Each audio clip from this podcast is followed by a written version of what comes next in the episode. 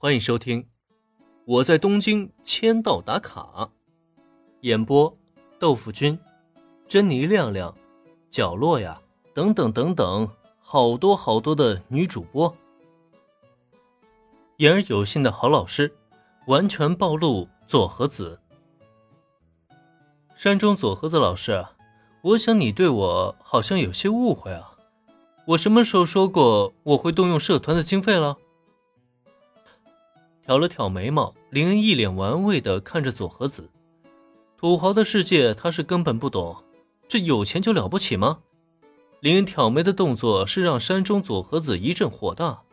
但是呢，想想他刚才所说的福利待遇，什么别墅啊、五星级酒店啊、每天一万打底的伙食费啊，呃，甚至还有什么车接车送什么的，这相比其他社团的压力。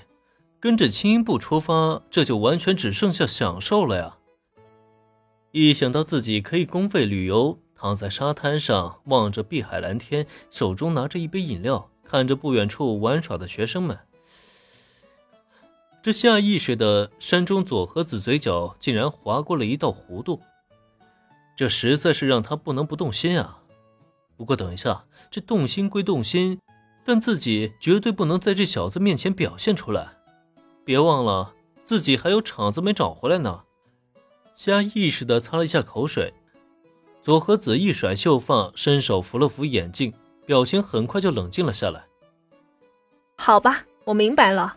虽然你这么说，但既然成了青部的顾问老师，该由我承担的责任，我还是会好好承担起来的。没错，虽然被威胁着加入青音部。但他山中佐和子却是个言而有信的好老师，既然决定加入，那就会认真恪守职责。他绝对不是那个被免费的糕点、红茶还有零食吸引，也绝对不是对蓝天大海、别墅遐想连篇。主要嘛，他还是为了这些可爱的学生们，不忍心轻音部就此废部啊。对，只是这样而已。好的。那以后请山中佐和子老师您多多指教了。山中佐和子那傲娇小表情让林恩觉得相当的有趣，不过这个时候就不要拆穿他了，让他高兴就好。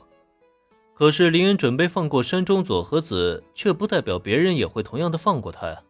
这不，林恩的话音才刚落，一旁的戴维就已经迫不及待的举起了手来。佐和子老师，佐和子老师。怎么了，平泽同学？你有什么事儿吗？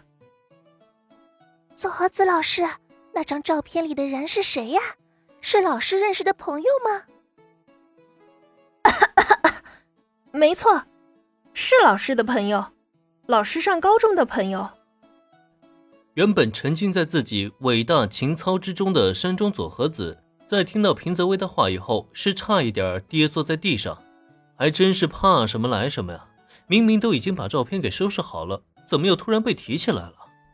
不行，遇事情不要慌乱，先看看能不能敷衍过去。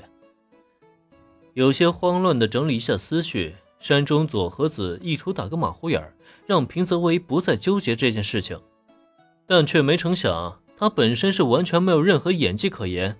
那蹩脚的回答，就算是一向大大咧咧的绿队和原子都看出了不对劲儿了。佐和子老师的高中朋友。刚刚听林恩前辈的意思，那张照片里应该是青音部的前辈吧？哦，对了，是叫凯瑟琳的前辈。难道说，佐和子老师以前也是青音部的成员？